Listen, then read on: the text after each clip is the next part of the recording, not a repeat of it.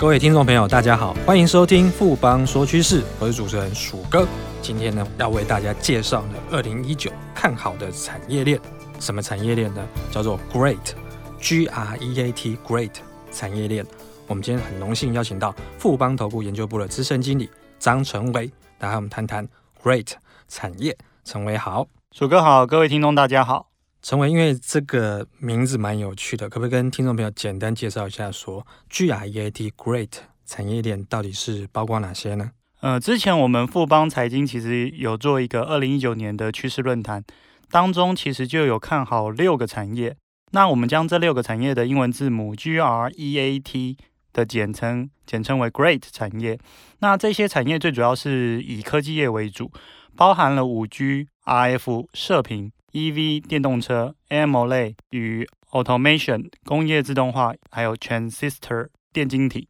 以下我们就会为听众一一来做说明。成维，你刚刚提到的 GREAT 前面的两个，包括五 G 或是 RF 射频，其实这东西就是基本上是通讯里面非常重要，而且大家也知道说，今年开始的话，应该就是五 G 开始非常热闹的一年，一些国家陆续都要开始。五 G 正式进入商用化，那五 G 跟 F 这一块的发展会怎么样？呃，我们认为五 G 的话，其实它在就是二零一八年十月，Verizon 它其实在美国的四个城市就已经有推五 G 的固定无线网络服务。那五 G 的这个固网服务到底跟过去的光纤服务有什么不同？因为美国它的幅员比较广大，也就是说，其实它有很多地点其实没有办法直接拉光纤到家里。那这时候它就透过五 G 的相关的一个讯号，将这些比较高频段或高频宽的一个网络先传到家里上面的一个天线，再从天线接到室内的无线传输网络当中。那我们认为，就是说，全球最早的五 G 手机的行动服务商转的时间，应该是会落在二零一九年的三月，会由南韩的三大电信公司共同推出。那这一些五 G 的一个兴起，我们认为，整个五 G 从今年、明年到二零二五年，基本上它都会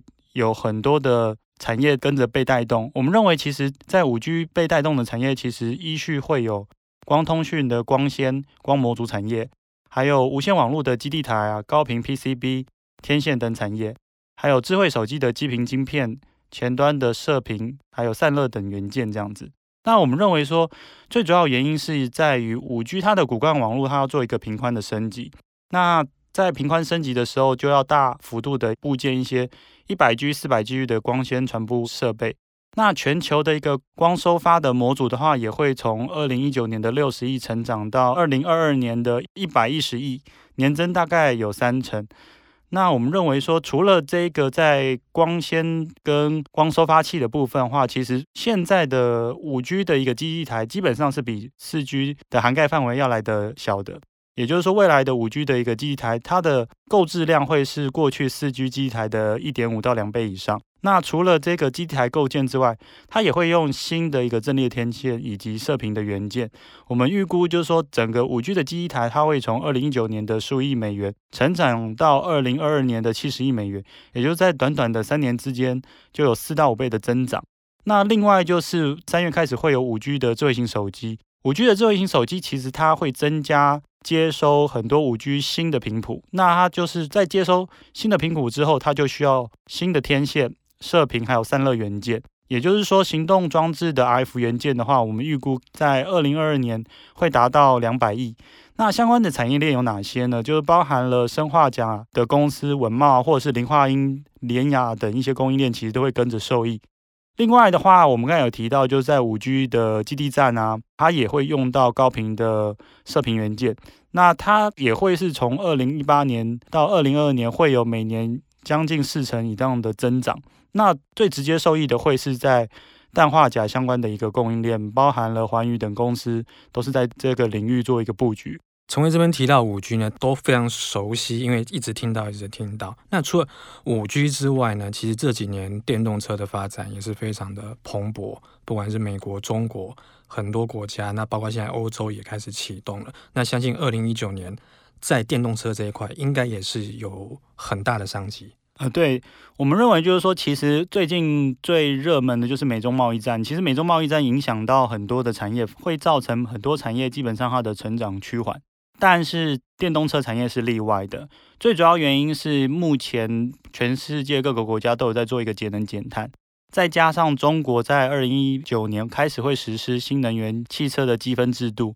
所以这个会带动整个电动车的产业持续向上的一个增长。那在二零一八年十一月二十六日的时候，全球前三大的汽车厂通用汽车，它有宣布说，在二零一九年要裁员一点五万名的员工。另外关闭了五座的北美的小型车的一个制造厂，但是他有特别提到一点，就是说他们会持续对于电动车还有自驾车做大幅度的一个研发跟生产资源的一个投入。那当天整个 Tesla 的股票就涨了六趴，所以我们认为就是说电动车概念股或 Tesla 概念股，包含了茂联、以盛、和大等公司，其实未来的前景还是持续看好的。那电动车它需要什么元件呢？电动车本身它需要经常的快速的充电放电，所以它对于功率元件的使用，基本上就会数量非常的庞大，会是我们过去燃油车至少十五倍以上。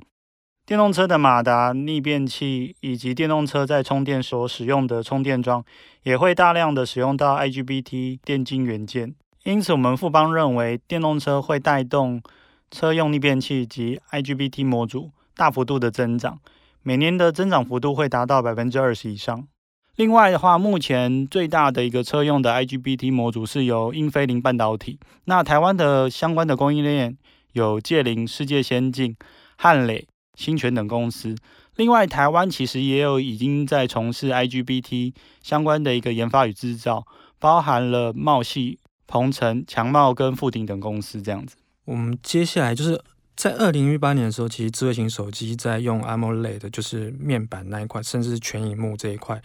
的趋势已经非常明显。那相信这个东西是一路延续到就二零零九年今年的这个状况。那 AMOLED 全萤幕设计这些有哪些台厂会受益呢？呃，其实我们最近做的调查有发觉到，就是说在二零一九年，除了 LG、三星、Sharp 之外，中国其实有七条六代的 AMOLED 的生产线会做量产，也就是预估到了二零二零年，每十支的智型手机中就有三支会使用 AMOLED 的面板，所以可以看到 AMOLED 的面板本身未来商机会是蛮庞大的。另外的话，在二零一八年十一月的时候，三星其实它有首度展示了他们的一个折叠机，本身也是使用软式的 M O 类的技术。所以可以看到，就是说 M O 类本身它除了数量上会越来越多，然后它也会使用一些新的技术。所以 M O 类智慧型手机基本上它会需要用到 FPCB 以及贴合的一个触控面板。目前台湾在从事软硬结合版的有嘉联益、星星。那在面板贴合的部分话，则是有叶城跟 TPK 这些公司在这个 AMOLED 智慧型手机兴起的一个状态之下话，会跟着受益。另外的话，就是从明年度开始，呃，会有大量的品牌厂，它会推出所谓的全萤幕的手机或窄边框的手机。基本上，它会大量的使用到薄膜覆晶封装 CoF，以及包含了触控面板的一个个感测晶片 TDDI。我们认为就是说，基本上在二零一九年会有九亿只的全萤幕手机，相较于二零一八年会成长百分之五十。那台湾从事 CoF 的包含了奇邦、南茂、易华电，还有从事 TTDI 晶片的联咏、普瑞、敦泰，其实后市都是看好的。那我们最后一个是谈到说，就是在自动化 Automation 这一块的话，有哪些商机是可以期待？我们认为就是说，其实现在美中在打一个贸易战，但是他们都有做一件同样的事，就是在中国的话，本身还是希望能够在做一个所谓的“中国二零二五”制造业的升级。那美国的部分的话，他会希望在外面的制造业都能够回流到美国，然后设立工厂这样子。那基本上在这两个国家都会带动所谓的工业自动化的一个蓬勃发展。那工业自动化会带动的产业有哪些？包含了工业电脑。高科技的设备、工业机器人跟上游的传动元件，那我们认为说，目前台湾在工业电脑这边的成长幅度其实算蛮高的，因为像在二零一九年，它的产业的一个增长也至少有十到十五 percent 以上。那台湾目前工业电脑最大的是华汉跟研华这两家公司，未来也会持续做一个并购动作，其实未来的发展潜力都不错。另外，布局工业机器人的上银、台达电。以及高科技设备的智茂、穆德跟凡轩等公司，它也会受益于整个的一个工业自动化的一个商机。谢谢陈伟今天带来这么精彩的分析跟看法，谢谢陈伟，谢谢鼠哥。经过今天的节目呢，我想各位听众对于什么是 Great 产业，二零一九今年的一个比较明显的一个趋势，应该都比较清楚的认识。富邦说趋势，我是鼠哥，我们下周见。